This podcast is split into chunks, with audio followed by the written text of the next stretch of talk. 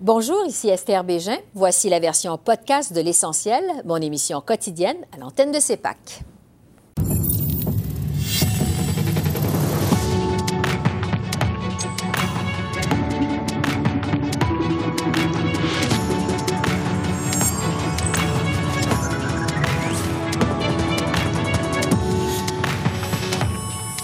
Ce soir, l'environnement, un des enjeux les plus importants de cette élection selon les sondages.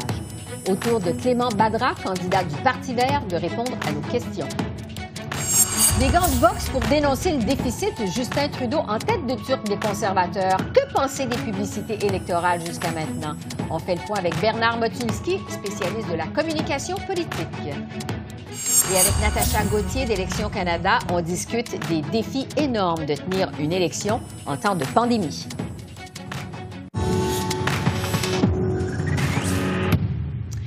Bonsoir, Mesdames, Messieurs. Au jour 6 de la campagne électorale, le chef libéral Justin Trudeau était de passage à Winnipeg où il a promis 10 jours de congé de maladie payés à tous les travailleurs sous juridiction fédérale. Le chef conservateur a lui aussi fait campagne à Winnipeg. Erin O'Toole a promis de payer jusqu'à 50% des salaires des nouveaux employés pendant six mois lorsque la subvention salariale aux entreprises prendra fin au mois d'octobre. Du côté du NPD, euh, à Montréal, le chef adjoint Alexandre Boulris a promis qu'un gouvernement néo-démocrate investirait plusieurs milliards de dollars dans la création d'une banque canadienne du climat pour financer des projets de lutte contre le réchauffement climatique. Toujours sur l'environnement, le chef du Bloc québécois a quant à lui dénoncé ce qu'il qualifie d'échec de Justin Trudeau dans le dossier des changements climatiques. En visite à Sainte-Marc-sur-le-Lac, Yves-François Blanchette a réclamé la fin des investissements dans l'énergie pétrolière au pays. Et puis à Toronto, la chef du Parti vert, Anami Paul, a présenté son plan de transition vers les énergies propres en augmentant notamment les investissements en recherche et en innovation. On sait que la crise climatique est ici. Il faut agir d'une manière d'urgence. Nous avons tout ce qu'il faut pour le faire et on voit que c'est quelque chose qui doit euh, être euh, une des, euh, des enjeux principes, de cette élection. C'est possible pour Canada d'être au, au premier rang de pays qui utilisent leur énergie renouvelable pour décarboniser le reste de la société. En cette première semaine de campagne électorale, l'essentiel termine ce soir sa tournée des principales formations politiques pour parler enjeux et organisation.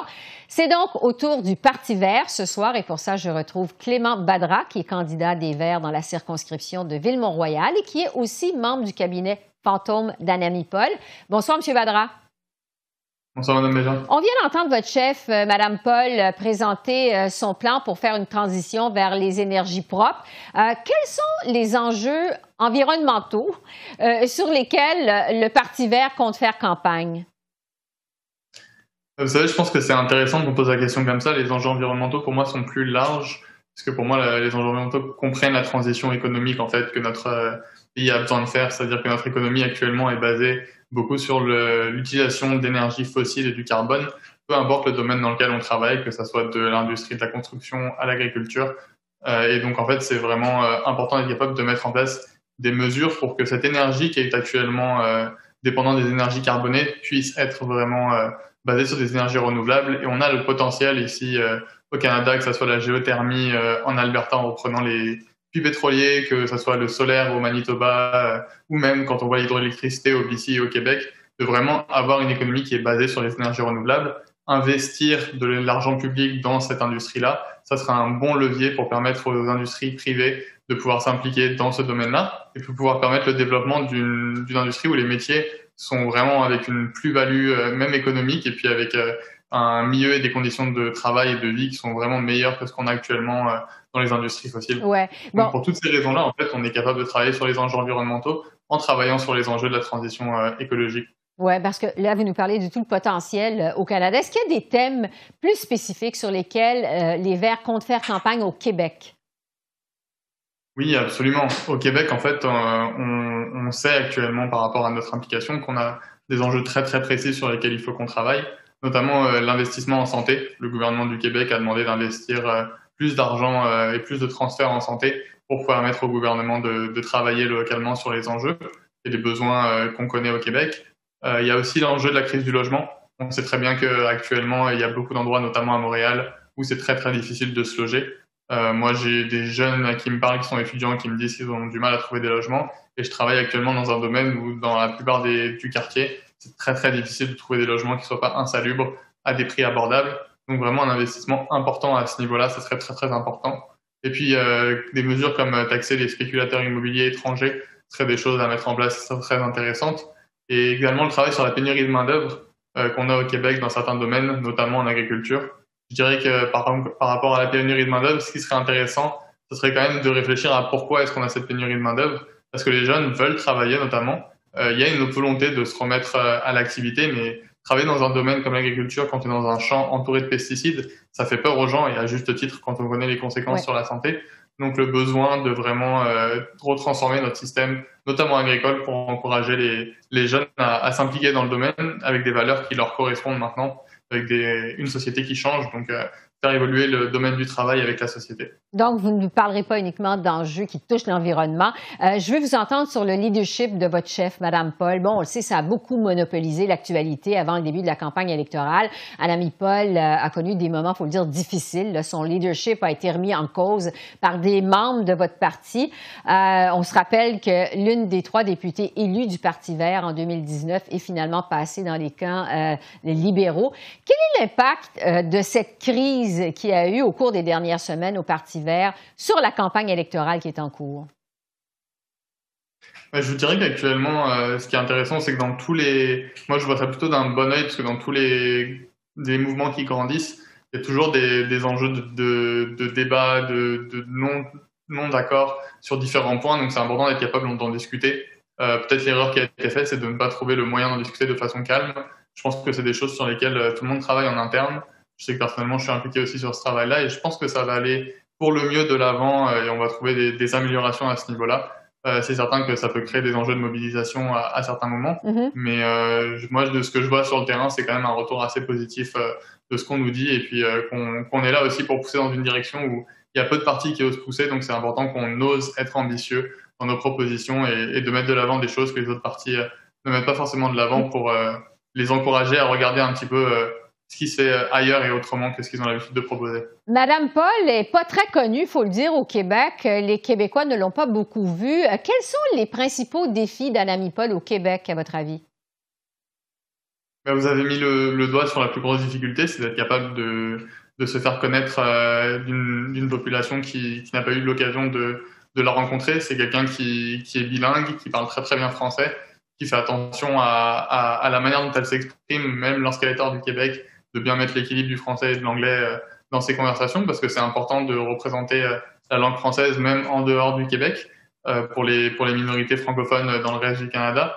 Donc à ce niveau-là, c'est quelque chose qui est très très bon. Je pense que ce qui est important, c'est de faire passer son message qui est très progressiste, très à gauche et qui correspond beaucoup aux valeurs qu'on retrouve au Québec, notamment au niveau du filet social et de la protection des, des personnes dans le lieu du travail qui ont besoin d'être plus forts. Il y a beaucoup de, de mesures qu'elle porte très fortement notamment dans l'inclusivité et la diversité, qui sont des choses. Est-ce que Mme Paul va venir Est-ce que Mme Paul va venir faire campagne au Québec? Parce qu'on ne l'a pas vu euh, jusqu'à maintenant Il y a peu de chances qu'elle se déplace, notamment à cause de la crise sanitaire. C'est vraiment quelque chose qu'on essaye d'éviter de faire, euh, d'éviter de faire en tant que, que parti de multiplier les déplacements à travers euh, à travers les, les provinces. Oui. on écoute les, les experts scientifiques à ce niveau-là et donc même si c'est une campagne électorale, je pense que les élus devraient être exemplaires et euh, les représentants euh, politiques. Et donc c'est pour ça aussi qu'elle préfère éviter des déplacements un petit peu euh, à travers le pays. Sur les, sur les visées du Parti vert au Québec, on le sait, jamais un candidat des Verts n'a réussi à remporter un siège dans la province. Pensez-vous qu'une percée des Verts au Québec, c'est possible? Absolument. Moi, comme, comme je le mentionnais, je pense que c'est un. le, le, Québec est, est, une des provinces qui est les plus progressistes et les plus à gauche au Canada et on voit qu'il y a, il y a un terreau fertile pour euh, ce, ce, type d'idées que, que, nous, que nous mettons de l'avant. Et, euh, et, même si euh, c'est pas à ces élections-là, je pense que c'est important de, de continuer à, à mettre de l'avant ces idées-là pour encourager tout le monde à, à, se renseigner, à regarder ce genre de choses-là. Est-ce qu'il y a des circonscriptions euh, Je m'excuse, je vous coupe parce que le temps file. Est-ce qu'il y a des circonscriptions dans lesquelles le parti entend concentrer des efforts au Québec? Actuellement, on n'a pas de circonscriptions précises sur lesquelles on travaille. On veut vraiment être capable de mobiliser le mouvement et d'encourager les mouvements qui, qui, luttent pour la justice sociale et, et, la justice environnementale à tous les niveaux de gouvernement également. actuellement, au Québec, il y a aussi une belle vague qui se met en place pour, pour les campagnes municipales qui se mettent en place. Donc, c'est vraiment être capable de, de, participer à la construction de ce mouvement progressiste et, et solidaire à mhm. l'échelle de la province aussi. Et vous, euh, dans Ville-Mont-Royal, bon, on le sait, c'est le libéral Anthony Housefather qui détient la circonscription. Comment s'annonce votre campagne euh, dans, Ville-Mont-Royal? Ça va être une, une super campagne, honnêtement. Euh, j'ai déjà un petit peu commencé à, aller sur le terrain et puis je travaille personnellement dans, le milieu communautaire à, ce niveau-là et puis je connais les défis et les enjeux que, la communauté, à laquelle la communauté fait face je pense que c'est important de répondre à des choses auxquelles euh, il y a beaucoup d'enjeux auxquels euh, on n'a pas répondu ces dernières années, notamment au niveau du logement social. C'est vraiment euh, un enjeu vraiment important sur lequel le gouvernement fédéral devrait poser des engagements et pour lequel on devrait mettre beaucoup plus d'argent et beaucoup plus d'efforts sur la table. En terminant, à ce niveau-là, c'est intéressant. Il nous reste peu, euh, quelques secondes. Je veux vous entendre en terminant sur un des enjeux justement qui a dominé la campagne électorale jusqu'à maintenant, celui de la vaccination obligatoire des fonctionnaires et des passagers. Quelle est à vous euh, votre position euh, sur cet enjeu et la position du Parti vert aussi? Absolument. Mais en fait, ce que je pourrais vous dire, c'est que c'est très important d'écouter la science à ce niveau-là et que on encourage tout le monde à se faire vacciner au maximum possible. Le seul enjeu qu'on mettrait de l'avant, c'est qu'il y a quand même des populations, pour des raisons de santé, qui ont des difficultés à, vouloir se faire vacciner ou à pouvoir avoir accès au vaccin. L'accès au vaccin est aussi un enjeu pour, pour certaines populations. le plus gros enjeu auquel il faudrait faire attention, c'est euh, le potentiel traumatisme de certaines communautés que certaines communautés ont eu envers le système de santé.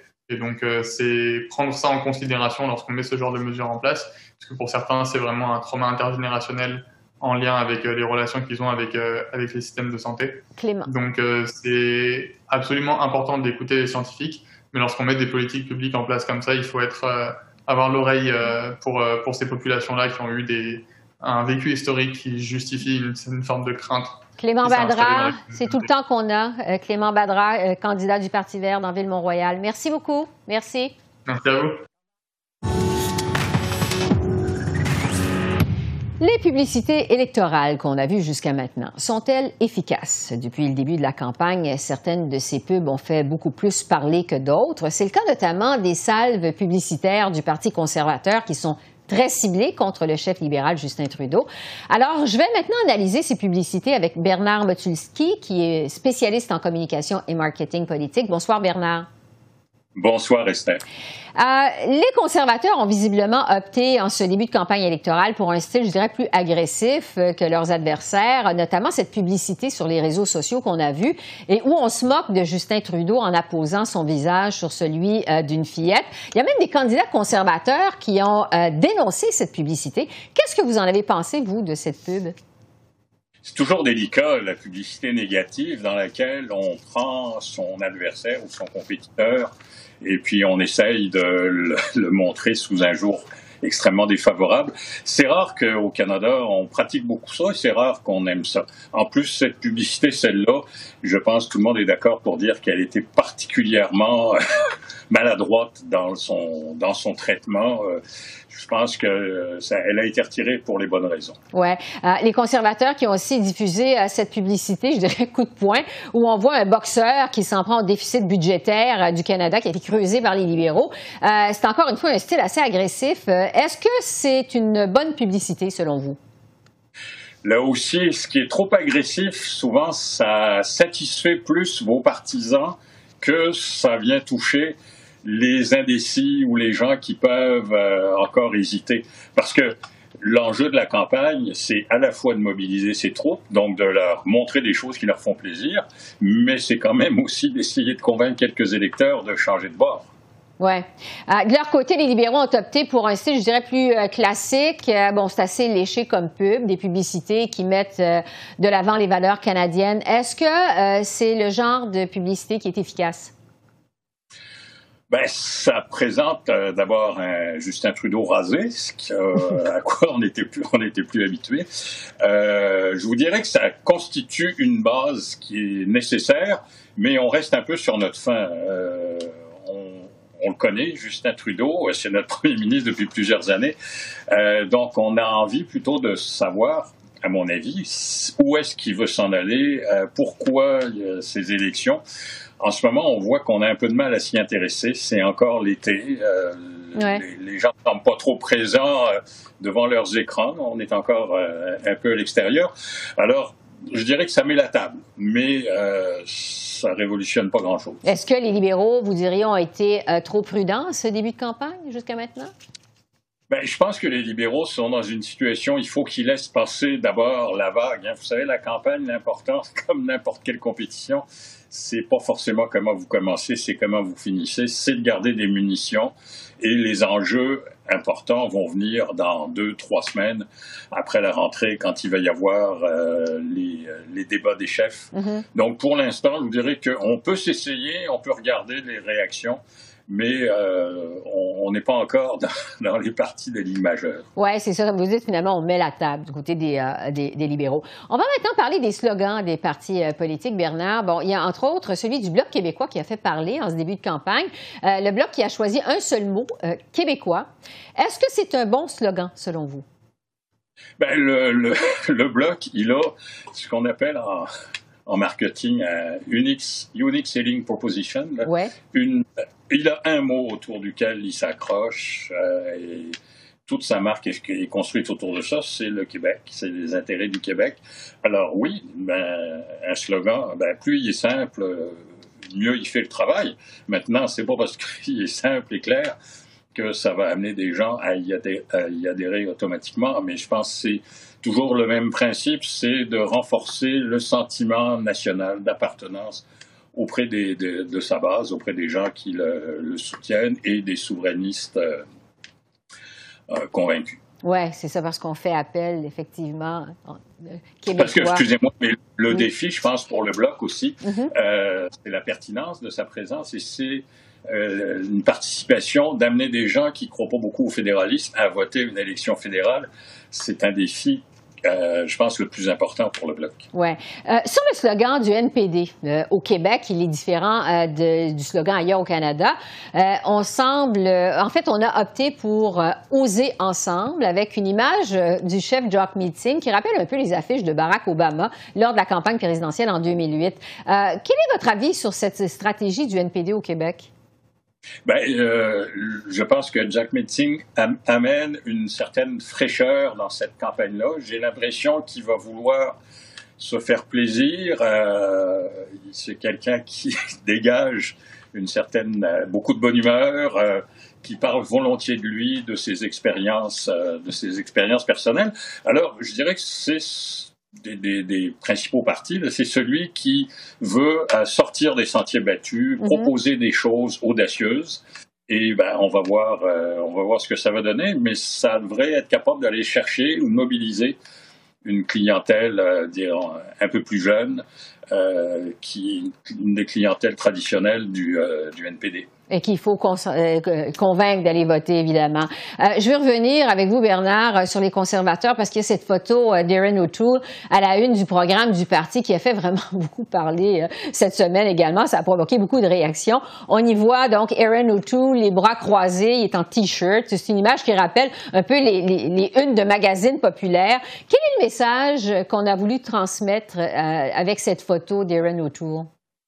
Je pense que M. O'Toole a un gros défi et en même temps une superbe occasion avec la campagne, c'est de se faire mieux connaître. Euh, il, a, un niveau de notoriété qui n'est pas très élevé. Euh, il n'a pas eu beaucoup l'occasion non plus de, se faire valoir ou de se montrer. Alors là, on va le découvrir et je pense que tout le monde s'attend un peu à voir de quel bois il chauffe, quelle est sa personnalité, ce qui dégage, ce qu'on ressent. Alors, je pense que de le mettre dans des situations qui sont un peu originales, euh, c'est, ça fait partie de la façon dont on va vouloir nous le, nous le présenter, nous le faire connaître, nous le faire peut-être apprécier. Euh, faut pas oublier que ça reste le plus sérieux prétendant au remplacement de M. Trudeau. Bernard Motulski, spécialiste en communication et marketing politique, merci d'avoir analysé ces publicités avec nous. Merci beaucoup. Au revoir. Merci. Au revoir. Pendant ce temps, chez Élections Canada, on se prépare activement au scrutin du 20 septembre, un scrutin qui sera tout à fait inédit au pays parce que, évidemment, il se déroule en temps de pandémie, ce qui pose un défi logistique important. Et j'en discute avec Natacha Gauthier, qui est porte-parole chez Élections Canada. Bonsoir, Madame Gauthier. Bonsoir. Donc, euh, des élections en pleine crise sanitaire. Quel est votre plus gros défi chez Élections Canada? Notre plus gros défi, je dirais, c'est le même défi euh, auquel on fait face à chaque élection, c'est de s'assurer premièrement, qu'on ait assez de personnes pour travailler à l'élection, assez d'employés. Et deuxièmement, qu'on ait euh, des lieux, des bureaux de scrutin, qu'on trouve, euh, on, doit trouver 18 000 lieux de scrutin à travers le pays pour s'assurer que les gens puissent voter en personne. Donc, voilà nos défis. c'est toujours un défi. C'est, je dirais, le encore euh, plus un défi en, situation de pandémie. Euh, alors que particulièrement pour les, je dirais particulièrement pour les bureaux de scrutin, euh, qui doivent, euh, qui doivent bien sûr maintenant euh, s'assurer d'être assez grands pour accommoder la distanciation physique, euh, donc, euh, euh, des, quelques défis supplémentaires à ce niveau-là. Oui, et évidemment, plus difficile de recruter aussi du personnel. Hein, on s'en doute bien. sur la quatrième vague, avec le variant Delta, le, nombre d'infections augmente de façon quotidiennement. on recevait hier une spécialiste de la santé publique à cette émission qui nous disait qu'elle a peur que ça remette en question le vote en personne. Quel est votre plan chez Élections Canada si les cas de COVID se mettent à exploser? Nous, on, on, dit encore en ce moment que voter en personne euh, va demeurer la façon euh, non seulement le plus efficace et le plus facile de voter, mais ce sera aussi sécuritaire. Et je tiens à souligner que euh, tout au long de nos planifications, on a eu des conversations presque de façon quotidienne avec les différentes agences de santé publique, au fédéral, au provincial, régional, euh, avec euh, les communautés autochtones aussi. Mm-hmm. euh, et tous nous ont dit que les, les accommodements qu'on a en place pour cette élection, pour voter en personne, vont assurer que le vote euh, soit sécuritaire, respecte les normes de, de, santé et de sécurité. Donc, des choses comme l'obligation de porter des masques, tous nos tous nos tous nos travailleurs électoraux seront masqués. Euh, lorsque les électeurs vont rentrer dans euh, les lieux de scrutin, ils vont voir euh, la signalisation pour la circulation à sens unique. ils vont, comme j'ai mentionné, la distanciation physique va être de rigueur. Il va y avoir des barrières de plexi entre nos travailleurs électoraux qui, qui ont à converser avec le public, avec les électeurs. Euh, il va y avoir le désinfectant pour les mains. Mm-hmm. donc, ce sont tous des mesures que les agences de santé publique eux-mêmes nous ont, nous ont rassurées euh, peu, euh, je veux dire, vont, vont euh, s'assurer que le, le, vote se déroule de façon à respecter les normes. Pour un électeur, justement, qui ne respecterait pas les normes sanitaires, mettons qu'il se présente dans un bureau de vote, pas de masque, est-ce qu'on pourrait lui refuser le droit de voter? Nous, ce qu'on dit, ce que le, le, directeur général aux élections a dit mercredi dans sa conférence de presse, c'est que nous respectons les règlements qui sont en place à chaque, à chaque endroit. Ce qui ne change pas pour l'élection Canada, c'est que on dit toujours qu'on ne livre pas, c'est pas une élection, c'est 338 élections euh, qui ont lieu la même nuit. Euh, donc, euh, chaque euh, chaque circonscription pourrait se trouver euh, dans des situations de règlement différents pour les masques. Donc, nous allons respecter ce règlement. Là où le règlement dit qu'il faut porter un masque à l'intérieur, nous allons l'imposer. Là aussi où les propriétaires de l'édifice où le vote se déroule nous disent qu'ils veulent, ils exigent que tout le monde porte un masque à l'intérieur nous allons imposer ce règlement aussi. Mm-hmm. Donc, pour les électeurs qui, qui veulent rentrer et, et, qui ne sont pas masqués, d'abord, ils vont se faire offrir un masque. Euh, il faut souligner aussi qu'il y a d'autres euh, méthodes pour voter. Donc, si on est une personne qui, pour une raison ou une autre, euh, ne peut pas ou ne veut pas porter un masque, il y a le vote par, par la poste, le vote par correspondance qui existe aussi. Justement, je veux vous parler du vote par la poste parce que lors d'une élection normale, c'est environ 50 000 Canadiens qui votent par la poste. Là, on s'attend à ce que ce soit de 4 à 5 millions. Donc, évidemment, c'est énorme. à partir de quand, d'abord, les électeurs du Canada pourront commencer à voter par la poste? Alors, euh, il faut d'abord demander euh, le, le bulletin de vote par la poste. Donc, c'est pas quelque chose qui est automatique. Donc, on peut s'inscrire dès maintenant sur notre site web euh, pour demander un bulletin de vote par la poste, une trousse qui vous sera envoyée chez vous à, l'adresse à laquelle vous êtes inscrite pour voter.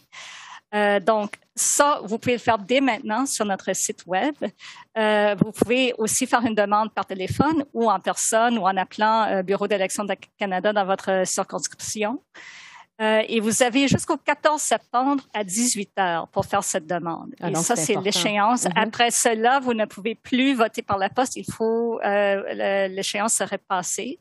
Donc ça, c'est d'abord l'échéance pour voter par la poste une fois que vous avez reçu votre trousse, bon, vous pouvez le, renvoyer à n'importe quel moment. Par contre, nous, l'échéance, si vous votez par la poste dans votre circonscription, donc c'est très important, mm-hmm. il faut que le directeur de scrutin, il faut que le Bureau d'élection Canada ait votre euh, bulletin de poste, euh, votre, pardon, votre bulletin de vote par la poste euh, à la fermeture des scrutins dans votre circonscription. Et ça, on sait que ça change, ça peut changer, ça peut varier, varier d'une circonscription à une autre. Ouais. Donc, bien vérifier l'heure à laquelle les scrutins ferment et s'assurer qu'on ait votre bulletin de vote par la poste en main, donc soit au bureau du directeur de scrutin ou ce qu'on offre cette fois-ci euh, pour la première fois mm-hmm. pour euh, permettre aux gens peut-être euh, et, et, on on s'attend aussi qu'il y ait beaucoup de gens qui n'ont jamais voté par la poste, même si c'est quelque chose qui existe depuis presque 30 ans. donc, pour permettre aux gens qui ont peut-être que leur, euh, leur, bulletin de vote euh, ne se rende pas à temps. Donc, le jour du scrutin, donc le 20 septembre, et seulement le 20 septembre, vous allez pouvoir porter votre euh, bulletin de vote par la poste à votre bureau de scrutin, au bureau de scrutin où vous auriez voté là, si vous si vous aviez décidé de voter en personne plutôt. Vous pouvez le porter en personne à ce bureau-là et eux, ils vont s'assurer à ce que votre bulletin euh, de vote euh, soit euh, retourné au, bureau, au bureau de scrutin où il sera dépouillé. Donc, c'est important pour ceux qui veulent voter par la poste, d'abord et avant tout, d'en faire la demande avant le 14 septembre. Voilà. Avec autant de bulletins de vote à dépouiller, on ne s'attend pas à connaître le résultat final de l'élection le soir même du 20 septembre. On a même dit que ça pourrait prendre jusqu'à de deux à cinq jours. Chez Élections Canada, vous vous attendez à quoi? Donc, ce qu'on dit, c'est que pour les bulletins de vote qui sont euh, les, votes que les gens euh, font à leur euh, bureau de, scrutin ordinaire, les votes qu'on dit ordinaires, ces votes-là seront comptés le soir même de l'élection. Les résultats seront affichés le soir même, comme toujours. les bulletins de vote par anticipation, donc les quatre jours, la fin de semaine avant euh, le jour de l'élection.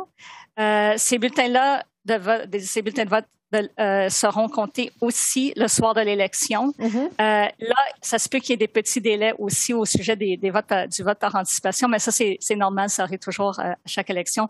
Pour le vote par la poste, ce qu'on dit, c'est que parce qu'on doit vérifier l'information d'abord sur l'enveloppe externe du bulletin de vote par la poste.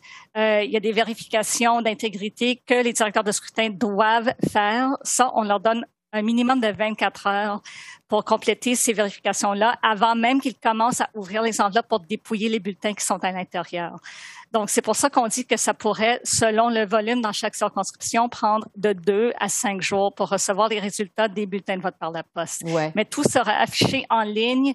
Euh, les résultats seront mis à jour deux ou trois fois par jour euh, euh, à partir du soir, à, partir de la fermeture des, scrutins et pour les jours qui suivent jusqu'à jusqu'à ce que tous les bulletins de vote soient comptés.